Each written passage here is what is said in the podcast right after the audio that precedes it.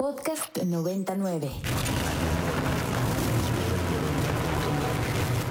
Radio Mórbido. Ibero 90.9. Hágase la oscuridad.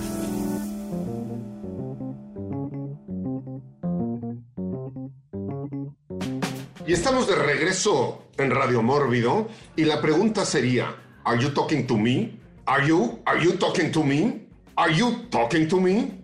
Y sin duda una escena memorable de Taxi Driver con Robert, Robert De Niro, que tiene que ver justo con esto, hablarle, hablarle al espejo. Muchos actores, muchas actrices, ¿no? Utilizan el espejo para hacer sus ensayos, igual que muchos, muchos políticos, ¿no? Hay otros que no, que les da lo mismo el espejo y salen todos los días en la mañana a dar sus conferencias mañaneras y ni se ven al espejo, ni saben bien lo que están diciendo, pero ahí están duro, duro que dale. ¿No? En campaña, en campaña permanente. Está usted en Radio Mórbido, escuchando este, este tema, este tema tan peculiar y tan interesante, este, y que nos da tanto, tanto de qué hablar de los espejos. Estamos ya en la segunda, en la segunda hora del programa, y creo que también, y por eso empecé con el Are You Talking to Me de Taxi Driver, creo que también es momento de hablar como de, de cultura pop y de todas estas películas este, que, tienen, que tienen tropos, como diría Nico, relacionados con los espejos. Ya hablamos este, de Oculus,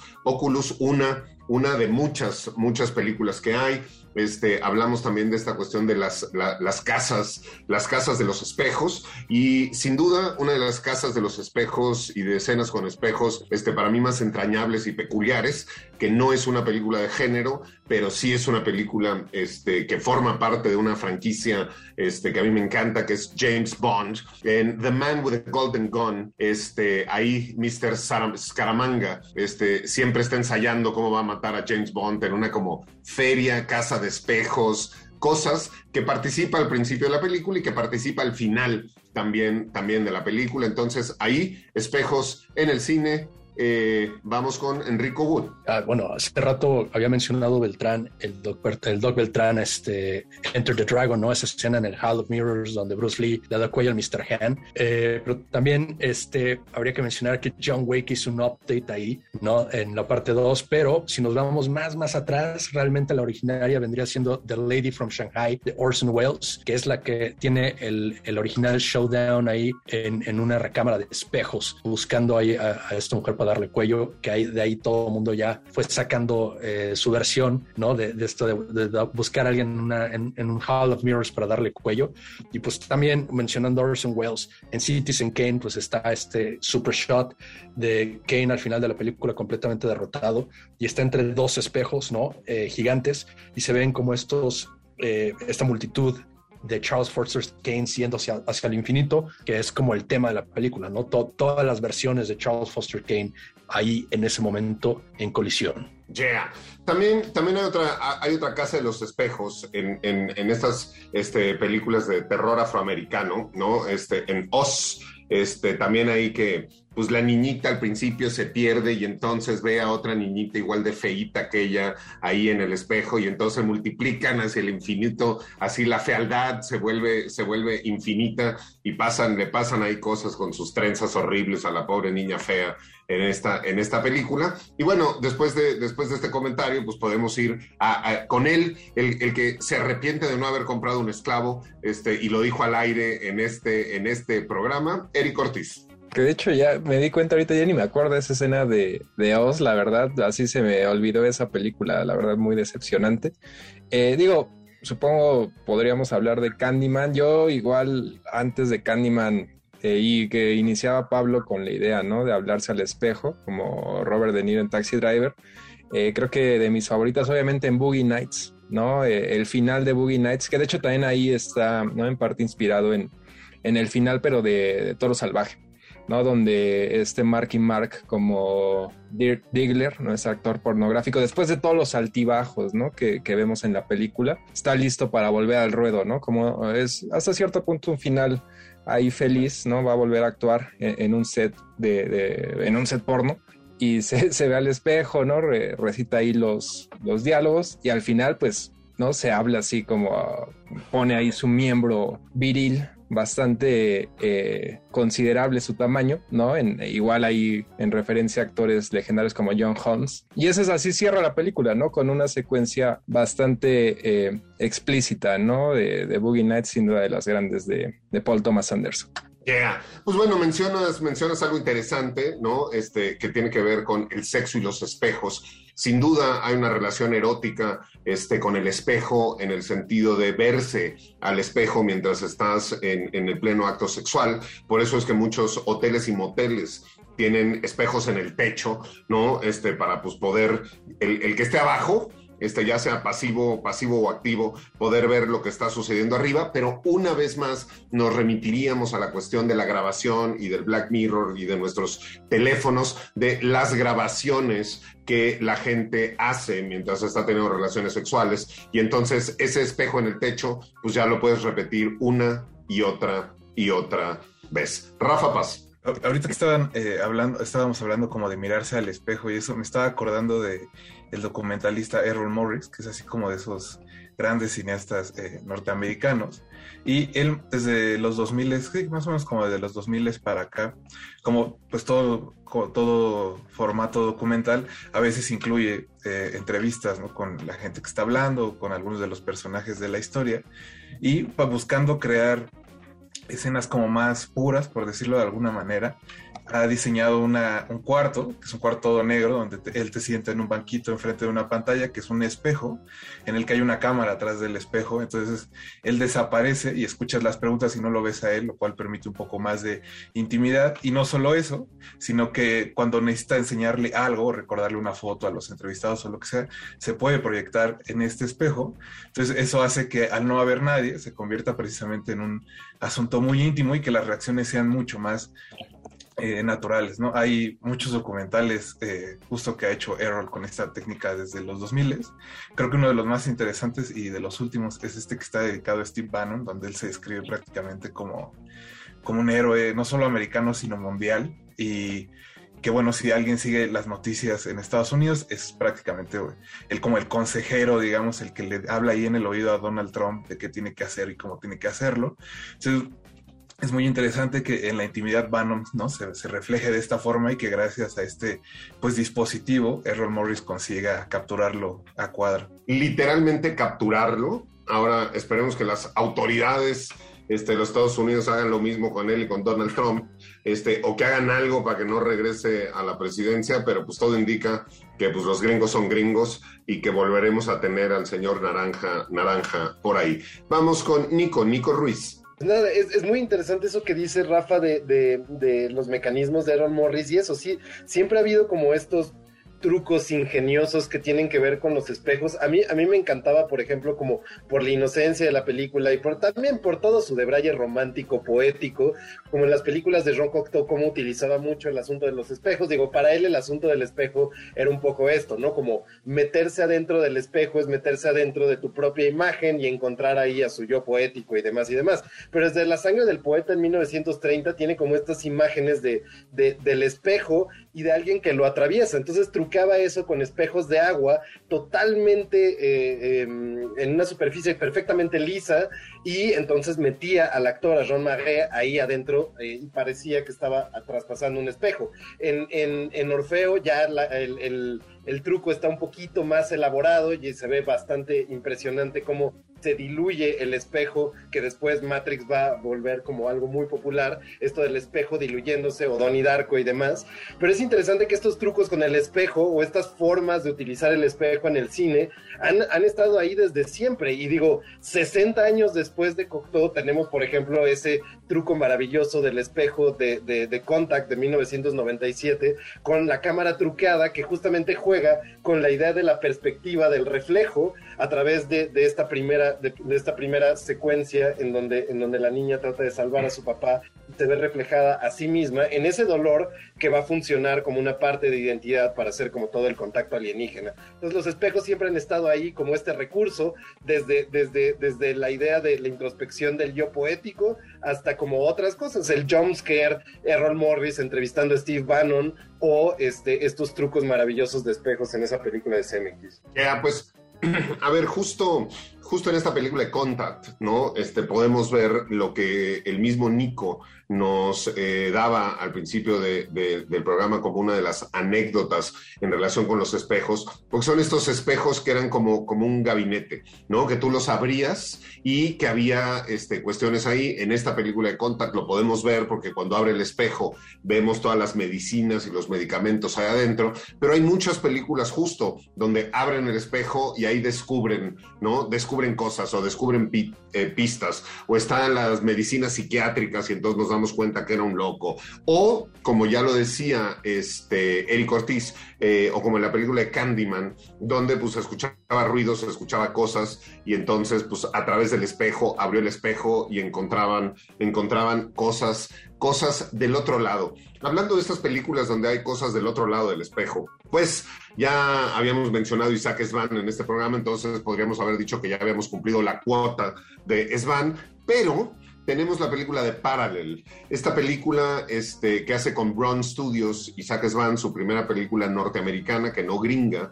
sino canadiense, donde justo eh, hay un espejo que te transporta ¿no? a, otras, a otras realidades, que es la puerta hacia, hacia otra realidad. El espejo es, es muy importante en esa película. Y yo tuve oportunidad de hacer un set visit y de visitar la filmación de la película. Y el fotógrafo, el fotógrafo de la película, Isaac, hicieron toda una serie de, de escenas a lo largo de la película que tienen que ver con espejos, porque cuando estabas en el mundo paralelo, ¿no? De ahí viene el asunto de paralel, los espejos tenían una como cierta malformación y hay muchas tomas que se hicieron a través a través de los espejos. Entonces, no es una película mexicana, pero es un director mexicano, un director este, de casa, Isaac Svan, ahí presente por segunda vez en este, en este radio, radio mórbido. Enrico Wood, bueno, sí, y ya, hablamos de, de, The Matrix, pero pues ni modo, yo quiero mejor hablar, eh, dejar ya ese cuaderno que ya está muy rayado por mí, eh, y mejor hablar de la trilogía de Evil Dead, que eh, quiero hablar de un pequeño gag que comparten las tres películas. Y como decía, ¿no? Nick en Orpheus, que empezó con toda esta onda de que metes la mano en el espejo y es como agüita.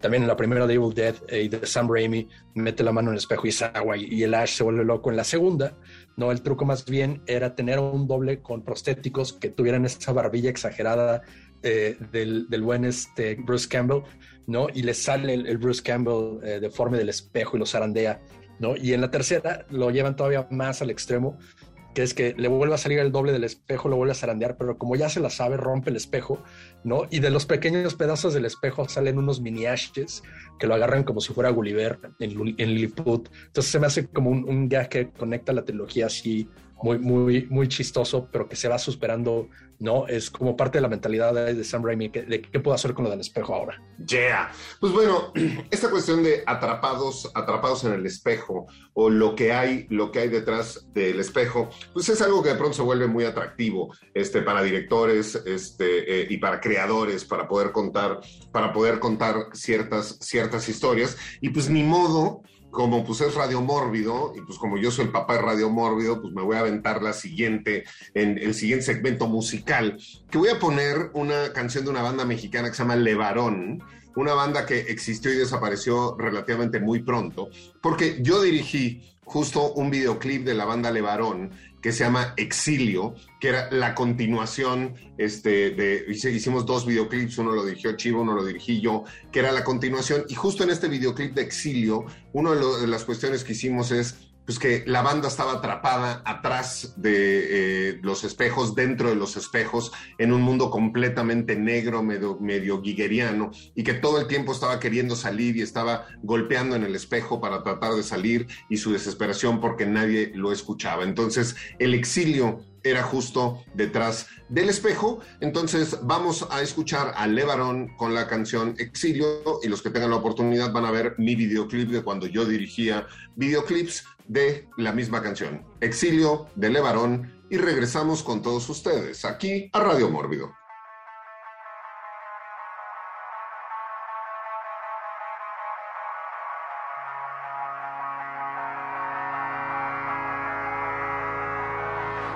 Y estamos de regreso en Radio Mórbido después de escuchar a la banda mexicana extinta Levarón eh, con la canción Exilio, que el tema justo del videoclip era toda esta cuestión de los espejos. Y estamos hablando de espejos, espejos en el cine, ¿no? Y, los distintos tropos que se han, se han utilizado.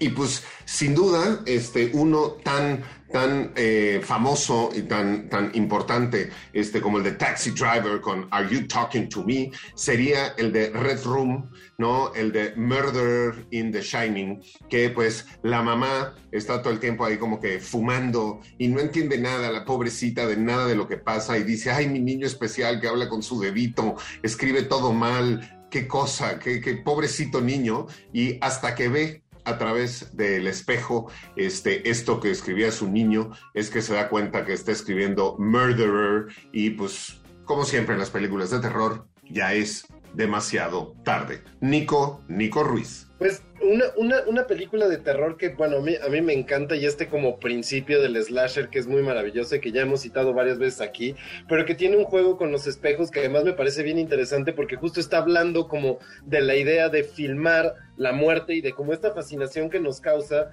ver eh, una vida extinguiéndose en la ficción en la pantalla. Y es este Peeping Tom em, de, de, Powell en 1960 este que, que, bueno es una película interesantísima pero el asunto es que el asesino truquea una cámara para ponerle como en, una de las patas de la cámara una cuchilla para apuñalar a sus víctimas pero además tiene un espejo y el chiste es que las víctimas se vean a ellas mismas morir y en este último instante de terror absoluto él lo graba con la cámara que está detrás del espejo. La idea es esta cosa obsesiva de grabar como algo verdadero, de grabar el horror absoluto de alguien que se está viendo a sí mismo morir a través del espejo. Y la idea es absolutamente perturbadora pero también es como un inicio del slasher que me parece maravilloso, porque de todas maneras nos está mostrando cómo sí tenemos esa fascinación por ver una muerte real, por ver cómo se extingue una vida, y cómo todos, al ver películas de terror, también nos convertimos en estos peeping toms, y, y nos, nos intriga esta parte como tan prohibida de lo que no podemos hacer en la vida real, pero que vemos sublimado en las películas. Yeah. Pues si estamos hablando de espejos, si estamos hablando de slashers, tendríamos sin duda que hablar de giallos, este, porque los hemos, eh, los hemos mencionado muchas veces, y tendríamos que hablar sin duda de el maestro Darío Argento y eh, su película eh, Rojo Profundo, porque justo en Rojo Profundo hay una cuestión que tiene que ver con un espejo, ¿no? Hay una casa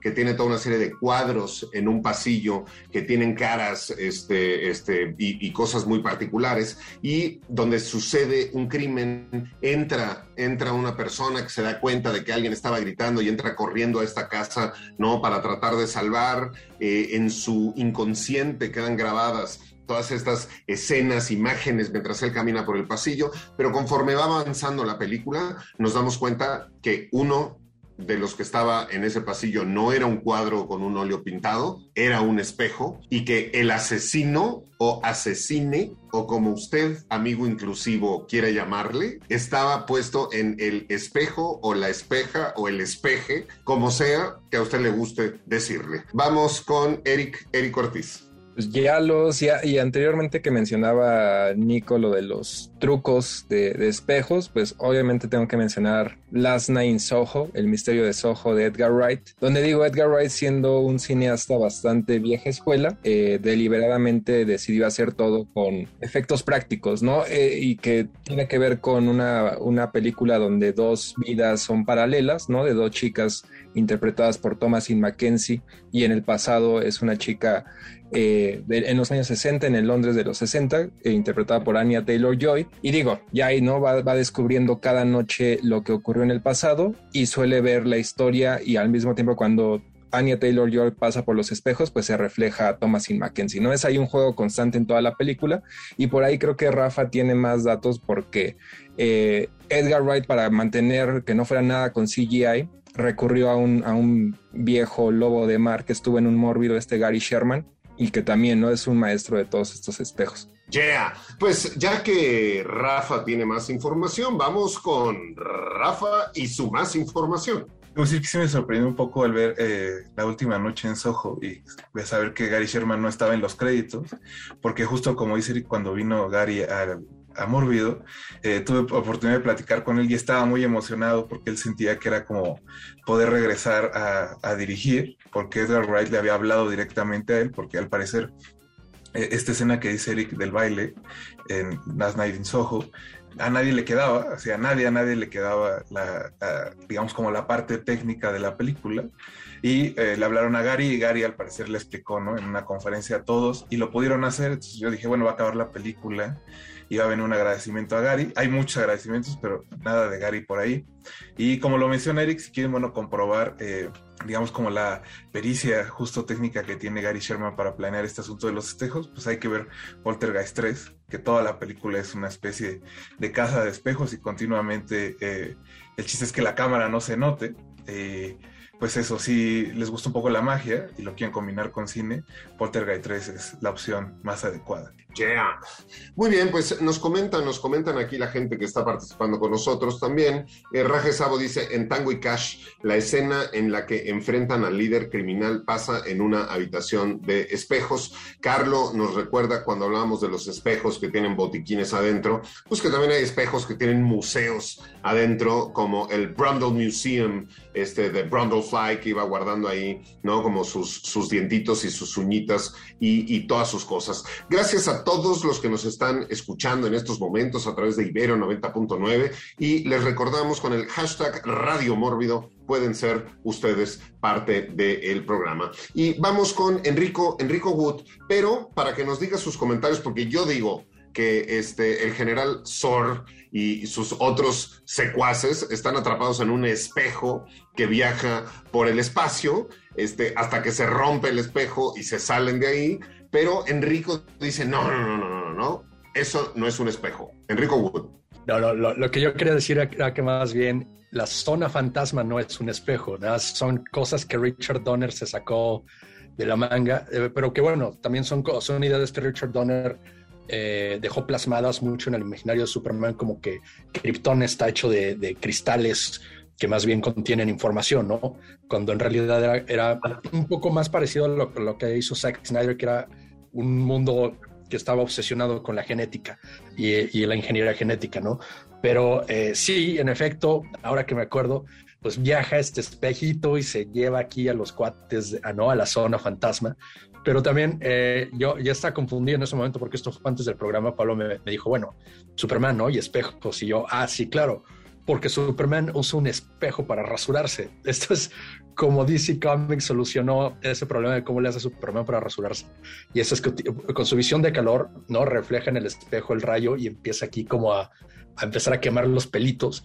Y no, entonces seguramente tiene que usar como un aftershave ahí potente porque pues ha de apestar a, a cabellos quemados, ¿no? Pues bueno, entonces creo que fue, fue muy adelantada su época esa película, porque hoy, hoy en día todos los influencers usan láser para quitarse los pelitos de todos lados, incluyendo el sisirisco, ¿no? Porque ya también se quitan con láser permanentemente sus pelitos del sisirisco y luego se hacen ass bleaching para que, pues, cuando hagan, no sé, sus este, selfies, este, se les vea su colita, este, rosadita, rosagante, blanca y sin pelitos. Y diciendo esto, este, los que también se quitan todos sus pelitos, este, pues son todos los que hacen drag y pues para las drag queens y los drag queers, pues el espejo sin duda es eh, eh, indispensable. Y hemos visto además en todos estos reality shows, pues como todos estos momentos frente al espejo son los momentos de intimidad donde todas, donde todas y todes y todos hablan. Y pues diciendo esto, vámonos a escuchar una canción de RuPaul. Eh, drag Race, que es The Mirror Song, este, y regresamos con todos, con todas y con todes. Ustedes aquí a Radio Mórbido.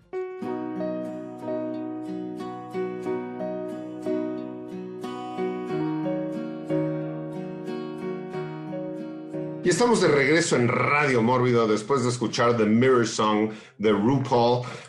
Y como siempre les decimos en Radio Mórbido, sea usted lo que quiera, lo que quiera hacer, sea usted usted mismo, a menos evidentemente de que pueda ser, ¿no? Un unicornio negro que lance fuego por la boca, entonces pues sea un unicornio negro, pero si usted no puede, pues entonces sea, sea usted mismo. Estamos hablando de espejos aquí en Radio, Radio Mórbido y hay muchas películas que los utilizan este, y hay muchas profesiones en las que se utilizan, ¿no? Por ejemplo, eh, los bailarines. Si usted ve un salón de ensayo o de práctica de bailarines, este, usted podrá ver que está toda una pared cubierta de espejos y evidentemente entre los bailarines este, destacan los bailarines de ballet, que siempre puede usted ver este muro de espejos con esta barra en la que suben su piernita con su pie deforme y sus uñas destrozadas, aunque están recubiertas de licrita, entonces no se les ven. Y diciendo esto, pues tendríamos que hablar de la película Black Swan, ¿no? Y de estos trastornos, de cómo la, gente se ve al espejo y no, porque Black Swan, la película, también tiene ahí una, una escena memorable, memorable con espejos. Vamos con Eric, Eric Ortiz. Yo quería mencionar esta como leyenda de la Bloody Mary y que digo, hay una película brasileña que también la ligan con otra que es como una suerte de fantasma muy similar que involucra por lo regular la aparición, repito, de un fantasma eh, en un baño, ¿no? Y, que repiten su nombre o hacen cuestiones y, se tienen que quedar enfrente de un espejo, ¿no? Entonces repites como Bloody Mary es eh, como la versión este, anglosajona y Loira do Baneiro, seguramente pronuncié horrible, es la versión eh, brasileña. Y repito, hay una película que en inglés le titularon eh, Ghost Killers versus Bloody Mary, que es así tal cual como eh, Los cazafantasmas conoce a Troma. No es eh, la misma premisa de los cazafantasmas, pero con este equipo de expertos en lo sobrenaturales, pero en, tenor cómico, eh, expertos en lo sobrenatural, perdón, pero muy, muy gore, muy grotesco, un humor así muy mala leche. Si no me equivoco, por ahí andaba en Netflix, no recuerdo si sigue, pero bueno, hay una, una, recomendación y que involucra, repito, esta cuestión. Ahí también con Candyman, ¿no? Se liga con estos espíritus fantasmales que requieren de un espejo para aparecer. Y quién sabe por qué en Bloody Mary son tres veces, ¿no? Es como mucho más sintética, porque Candyman son cinco, o sea, tienes como más, más oportunidades de arrepentirte, este, pero sin duda entre Bloody Mary y Candyman, yo prefiero a Candyman el original, no la versión woke este, que salió y que, y que fue completamente terrible. Eh, Rafa, Rafa Paz. Eh, solo me, estaba acordando justo ahorita que decía Eric que en, South Park se burlan de esto de la Bloody Mary cuando todos los niños empiezan a convocar a, Notorious B.I.G. en lugar de que y que no, no permiten que Notorious llegue a la fiesta del diablo, que, me parece un gran gag. Y aprovechando que Pablo estaba eh, nombrando este asunto de, los bailarines y la forma en que el, espejo les ayuda a mejorar la técnica. Y aprovechando que hoy también es cumpleaños de Bob Fosse, bueno, ayer, porque ya pasamos de la medianoche, eh, pues las películas de Bob Fosse, al ser bailarín y coreógrafo, están llenas de espejos y aprovecha, creo, mucho ese recurso. Eh, en específico, eh, creo que lo, utiliza de muy buena manera en, All That Jazz, que es esta película biográfica sobre su vida, llena de, momentos bastante crudos, porque, bueno, Bob Fosse era un desagradable, a pesar de que era un gran cineasta. Y eh, hay este montaje, por ejemplo, donde se ve que hace todos los días al despertarse, que es lavarse la cara, meterse sus píldoras, eh, ponerse frente al espejo y decir, it's showtime. Y eso lo hace, ¿no? Continuamente y el montaje se va acelerando para, pues, dar a entender que Fossey se está acercando a la muerte. En la película interpretado por Roy Schneider, por cierto. Y el segundo, que creo que es un momento muy bonito, es cuando llega la hija de Bob Fosse a verlo. Era un hombre muy ocupado, así que él en realidad nunca iba a verla y eso eh, lo cuenta la hija en, su biografía. Pero bueno, el chiste es que eh, hay este asunto de que llega ella vestida como bailarina porque la única forma en que su papá le pone atención es si practica junto con él 30 eh, minutos al día para que la voltee a ver. Entonces hacen justo una coreografía frente al espejo los dos y que pues demuestra uno que Bob la quería mucho ¿no? a, la niña pero que era imposible separarlo prácticamente de su arte antes cualquier cosa era coreógrafo era bailarín y justo si la niña no estaba a esa altura no, merecía tiempo de Bob Fosse. creo que es muy tierno y muy duro al mismo tiempo. Y pues eso, si nunca han visto una película de Bob Fosse, creo que pueden empezar por All That Jazz y pues aprovechen porque es su cumpleaños. Muy bien. Em, digo, los espejos también se utilizan mucho en las películas este, para ciertos encuadres y para ciertas cuestiones. y para apoyarse en contar la historia. Y hay otra película ahí de eh, Nicholas Winding Ref, ¿no? Que es esta película de Drive, donde hay una escena este, justo este, que en la casa de la chica esta este, víctima y, rubia y pobrecita, güerita, este, hay un espejo donde vemos justo en una toma el reflejo del conductor de Ryan Gosling y en ese espejo además hay una foto ahí como de el papá que está en la cárcel este, con la hija, entonces es una manera de meter en el mismo cuadro, ¿no? A la mujer, la hija, el hombre que está en la cárcel y llegando este nuevo personaje que llega, que llega a través, a través de el espejo. Eh, hablábamos hace rato y decía, decía eh, Enrico sobre estos espejos líquidos, líquidos de pronto que hemos podido ver en, varias películas, entre esas la de Parallel de Isaac Svan, pero sin duda una película que también es de las favoritas de Radio Mórbido y que es este, el, primer, el primer DVD que tuve, que es eh, Event Horizon, también hay ahí de pronto, ¿no? Este, cuando se fija el núcleo de la nave y abre la puerta al infierno, se hace como este espejo líquido donde pues también meten la manita y pues los invitan a la fiesta y pues luego se arrepienten regresando de la fiesta ya se quieren, se quieren andar matando ahí y aventándose, y aventándose al espacio. Otra escena memorable que tiene que ver con espejos es 13 fantasmas, ¿no? 13 fantasmas en la película más, más actual, este, que vemos en este baño todo hecho como de vitroblocks transparentes, este, cómo la fantasma se refleja a través del espejo. Digo, claro, te tienes que poner los lentecitos, pero son unas escenas que fotografían muy bien, que a los encuadres de cine les funcionan muy bien los, los espejos.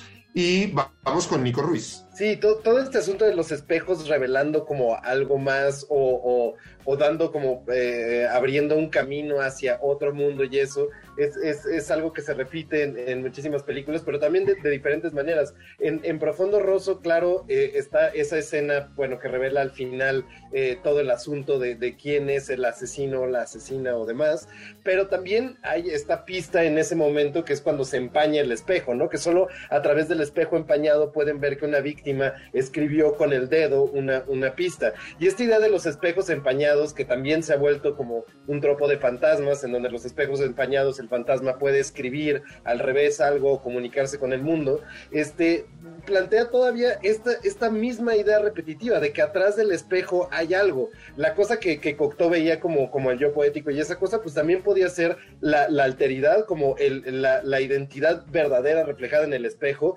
esa alma que no tienen los vampiros y que vemos como en, en Last Night in Soho y demás, pero que también, por ejemplo, está de una forma muy interesante en Twin Peaks, en la, en la serie de Mark Frost y David Lynch, este, en, en toda esta idea de que hay otro mundo un mundo paralelo, un mundo abajo, que es un poco este mismo mundo de Dairy en, en, It, que es como esta cosa que está atrás de una comunidad en apariencia perfectamente normal, que es como el subasamento instintivo y, maldito de la humanidad que está atrás, y aquí en, en, Twin Peaks es el Black Lodge, esta parte que tienes que atravesar de alguna manera, este lugar eh, de total sinsentido del que viene este asesino primario, esta fuerza eh, que, en verdad... Eh, es interpretada por un, por un por un gaffer que se coló ahí en una imagen y que es Bob y que al final de la primera temporada este ahí queda atrapado Bob en el cuerpo de Kyle MacLachlan y justo hay esta escena muy maravillosa en donde se ve en el espejo, se golpea en el espejo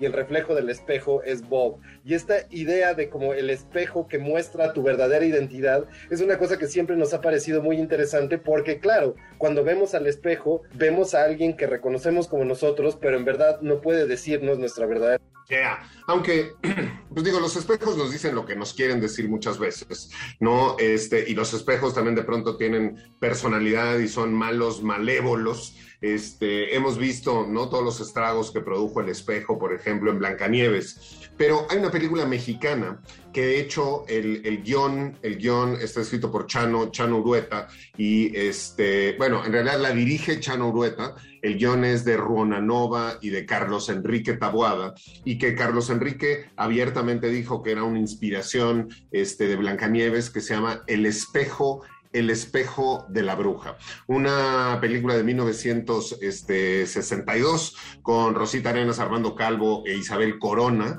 ¿no? Alfredo Ronanovi, Carlos Enrique Tabuada y Chano Urueta, o sea, un combo, un combo maravilloso, una película que además está restaurada, remasterizada y que se puede encontrar, ¿no? Gracias a, a Alameda Films, a Daniel Birman. Entonces, pues tenemos nosotros también en el cine mexicano ahí nuestra película con espejos, El espejo, El espejo de la bruja. Vamos con Rafa Paz. Una, bella pieza de terror mexicano gótico. Eh, aprovechando esto también del cine mexicano, eh, me acuerdo mucho en los 90, tenía un par de tíos que en ese entonces tenían veintitantos años, y una de las leyendas urbanas que siempre decían, ah, un cuate le pasó, era que te salías con un desconocido, fuera hombre o mujer, pasabas la noche y que al despertar alguien había escrito en el espejo, ¿no? Bienvenido al mundo del SIDA, que imagino en algún punto fue cierto, y eventualmente se convirtió en esta leyenda urbana que ha ido pasando como, pues ya de generación en generación, porque creo que la Rosa de Guadalupe le acaba de dedicar hace unos años un capítulo, lo cual si llegas ya a la Rosa de Guadalupe quiere decir que es una cosa que conoce todo el país. Y eh, pues solo eh, recordar que hay una película mexicana que se llama Bienvenido Welcome, que es este, la primera parte, digo, sí, son dos partes, la primera es una película de Gabriel Retes donde se está filmando una película dentro de una película y en esa película el personaje principal, que es Luis Felipe Tobar, eh, igual pasa la noche con alguien y cuando despierta justo eh, ve en el espejo que alguien le dejó escrito bienvenido al mundo del SIDA y es una escena que no le queda y es parte no como del gag de la película que Luis Felipe nunca da el tono exacto y pues eso espero que a ninguno de los radioescuchas le haya pasado esto de leer en el espejo tan funesto mensaje. Pues bueno, después, después de, de llegar a la conclusión tácita en Radio Mórbido, que La Rosa de Guadalupe es como los Simpsons este, mexicanos, y entonces si ya llegaste a la Rosa de Guadalupe, es que ya eres parte de la cultura, de la cultura nacional. Este, vamos a nuestro último segmento, segmento musical este, de hoy, y tiene que ver con espejos, tiene que ver con maquillaje, tiene que ver con lo que uno ve este, reflejado en ese espejo y con lo que uno no quiere que la gente vea, vea de nosotros. Y esto es Mecano con la canción Maquillaje, No me mires, no me mires. Y regresamos con todos ustedes aquí a Radio Mórbido.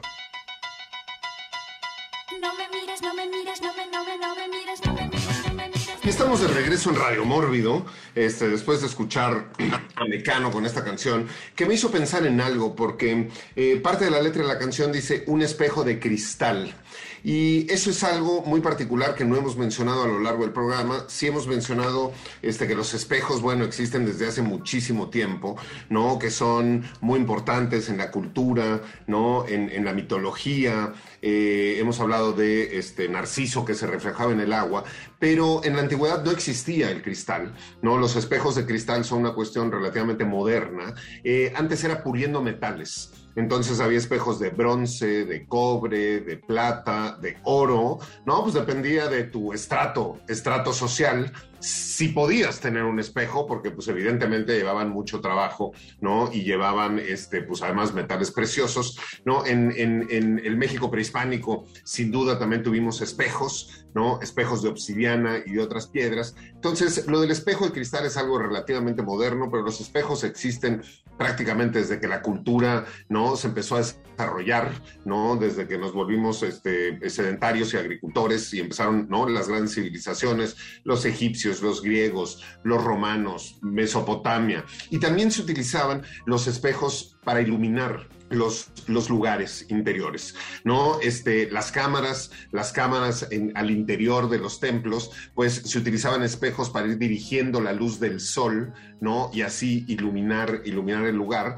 De una manera muy burda, podemos verlo en estas películas de Nicolas Cage, ¿no? Donde los norteamericanos se inventan un pasado mítico y se inventan que tienen como toda una serie de relaciones, ¿no? Este, que no me acuerdo cómo se llaman estas películas de que descubre misterios este, en los dólares y en, y, en, la biblioteca del Congreso, ahí aparece todo porque es como el lugar. ¿Cómo se llaman estas películas? Tesoro Americano, ¿cómo se llaman? National Treasure.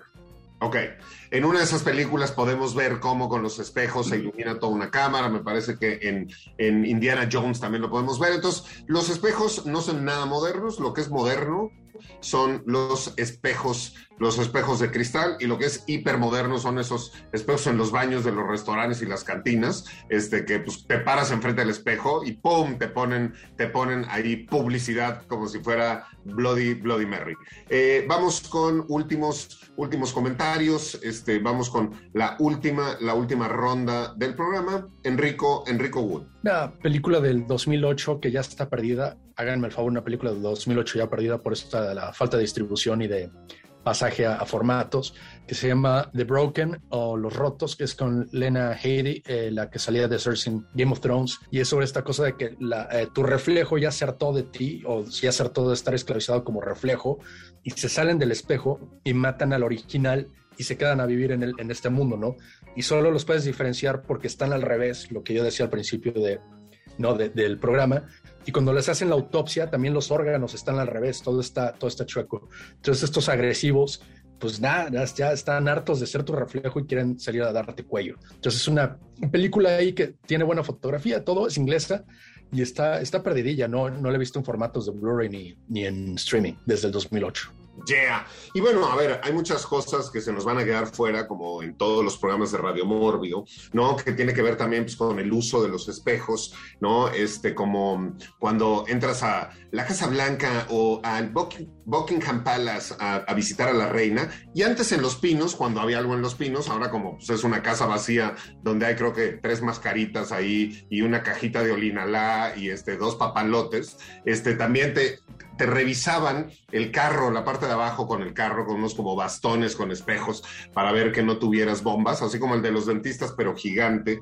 Otro de los tropos que nos da para hablar mucho son lo que decía Beltrán, la cámara de Hessel, ¿no? Estos interrogatorios donde hay un cuarto y un espejo y del otro lado del espejo está, está pues quien sea que esté, que se utiliza para el reconocimiento de los sospechosos, pero también para los interrogatorios, ¿no? Y entonces también podemos ver ahí cuando tienen poderes psíquicos, este, eh, y, son bien mala onda los que están del otro lado de la cámara de Hessel, cómo voltean y saben perfectamente quién los está viendo del otro, del otro lado, del otro lado del espejo. Entonces es todo un tropo al que pues ya no entramos, pero todavía podemos de pronto, de pronto, este, mencionar. Este, últimos, últimos comentarios, Rafa Paz. Quería cerrar con una comedia, se llama Duck Soup, que es uno de los clásicos de los hermanos Marx. Y ah, muchas de las cosas irracionales que pasan en la película y que son parte de su humor, es que hay una escena donde Harpo entra al cuarto de Grucho, rompe el espejo y para que no se dé cuenta se disfraza de Grucho y hace los mismos movimientos que Grucho hace al espejo. Entonces va creciendo como no solo la pues la realidad de lo que Grucho hace enfrente del espejo, que imagino mucha gente lo hace porque justo, como hemos dicho en el programa, son espacios de intimidad donde puedes descubrirte a ti mismo y lo que sea, sino que, bueno, esto no va subiendo el gag, el gag, el gag, y que es, es una demostración, digamos, de la comicidad como física que tenían los hermanos Marx, y si no han visto esa película también creo que no les debe faltar en ninguna lista que a una película de 1933, este, que en, su título en español es Héroes, Héroes de Ocasión, ¿no? Y que además ese tropo de que están dos personas que son distintas frente al espejo haciendo lo mismo, lo podemos ver en muchas películas que tienen que ver con comedia, pero también lo podemos ver en muchos, incluso videos virales de terror, donde pues la niña se está peinando y no sé qué, y su reflejo hace lo mismo, y de pronto le hablan a la niña y la niña voltea y el reflejo ya no está haciendo lo mismo, y pues se le pone la cara del Bester gordillo y... sale, sale por ahí a buscar, a buscar tu voto. Últimos, últimos comentarios, Eric Ortiz. Ya nada más mencionaron a mis escenas también favoritas de que, tienen que ver con espejos y con un personaje viéndose a sí mismo en sentido de la vanidad que está en esta de Verótica, que es esta antología dirigida por Glenn Dancing, eh, que desde que salió en festivales, ¿no? Le empezaron a bautizar como The Room, pero del cine de terror, de, y creo que sí está a la altura en ese sentido de entre lo mejor de lo peor, ¿no? Una película así. Y hay uno de los segmentos eh, donde una condesa que se baña en sangre de virgen para mantenerse joven, así se la pasa viéndose al espejo. Son como tres minutos, de hecho la pueden buscar ahí en YouTube. Y no pasa nada más, así es como de, de pronto Dancing haciendo cine contemplativo, este, hace suma la cámara, la condesa se sigue viendo, se mueve de todos los ángulos, no pasa absolutamente nada más. Y repito, es muy, este, es de este tipo de material lo que sí la pone a la altura de lo mejor de lo peor. Muy bien, pues, y si usted, y si usted quiere ver películas donde no pasa nada, le recomendamos toda la filmografía de Reigadas, este, que usted la puede, es más, se puede dormir, se puede despertar y, no pasó nada absolutamente en la película. Entonces, un saludo ahí a, a Reigadas que fundó este nuevo subgénero de cine en el que no pasa nada. Este, un saludo, un saludo al compañero. Y vamos con últimos, últimos comentarios, Nico Ruiz. Nada, para acabar como de una película que, ya había mencionado por acá, porque pues, es muy maravillosa y el, y el, uso de los espejos, digo, ha sido ya muy, muy comentado este, en, en, la otra de Roberto Gabaldón de 1946, porque este doble personaje que hace Dolores del Río es muy interesante como para todo el asunto del, del cine noir, porque a través de los espejos y esta fotografía muy maravillosa de Alex Phillips, se ve un poco el, el, dilema moral del personaje, ¿no? Que, que, mató a su hermana y la suplantó, y es a través de los espejos en donde ella se está confrontando constantemente con su imagen y con la apropiación del otro. Y, y bueno, me parecía muy interesante como regresar a eso por el juego que hace Guillermo del Toro con, con el noir en, en, Nightmare Alley, que justamente se clava muchísimo en la, en la idea de la identidad y del reflejo de los espejos y el personaje de Bradley Cooper en toda la película nunca se ve al espejo, a pesar de que todo el tiempo está confrontado con espejos, solamente para mostrar que el verdadero espejo del personaje es este, es este geek, es este ser totalmente despreciable, tirado a una mínima humanidad que, vive arrancando la cabeza a las gallinas para tomar la próxima dosis de whisky. Y un poco creo que tal vez esta forma de, volver a pensar el noir a través de, la figura del espejo y de la identidad, habla un poco de esto, que dice, al final, cuando el personaje se reconoce en el verdadero espejo, que es su humanidad más terrible, más bestial y más espantosa, se ríe, porque por una vez puede dejar de pretender. Y hay algo en eso que nos está diciendo tal vez algo de la sobrerepresentación de nuestra imagen en este mundo tan narcisista y peculiar de las selfies, que es que al final podemos estar representándonos de todas las maneras que queramos, portando las máscaras y los filtros que queramos, pero nunca vamos a ser libres a menos de que aceptamos la, la basura fundamental y la violencia espantosa que es la naturaleza humana. Yeah. Pues bueno, con esas bonitas palabras, este, se despide eh, Nico Ruiz de todos, de todos ustedes. Eh, y dos cosas más. Una es, yo recuerdo cuando era niño, en una visita que hizo Juan Pablo II a la Ciudad de México, eh, eh, que cuando se iba, todo el mundo decía, hay que subir, hay que subir a las azoteas con un espejito para despedir al Papa que va a pasar por un helicóptero. Y entonces todo el mundo ahí estaba con sus espejos en los techos de sus casas, despidiendo a lesa humanidad, Carol Boitila, este, que esperemos que Dios lo tenga en su santa gloria y viva Giordano Bruno. Y la otra es, si usted sale al mar, este, en el kit de supervivencia, este, por si usted naufraga, siempre lleve usted un espejo para, pues, cuando vea un barco a la distancia o un avión o una avioneta o un algo, pueda usted hacer señales a través, a través de su espejito. Y con eso terminamos el programa Radio Mórbido de esta noche. Y como siempre terminamos con ese rolononón que nos recuerda el momento fundacional de la gran, de la gran Tenochtitlán. Pero hoy Hoy le dedicamos este programa a Tezcatlipoca, este, que era representado con un espejo de obsidiana y que Tezcatlipoca se traducía como espejo humeante.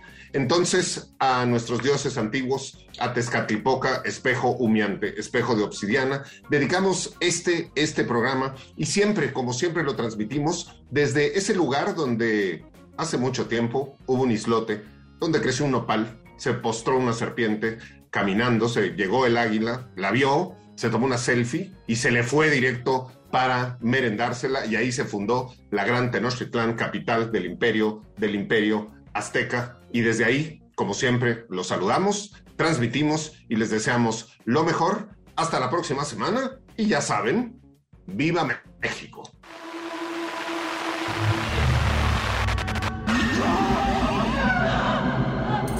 Esto fue Radio Mórbido, Mórbido en Ibero 90.9. Para más contenidos como este, descarga nuestra aplicación disponible para Android y iOS o visita ibero909.fm.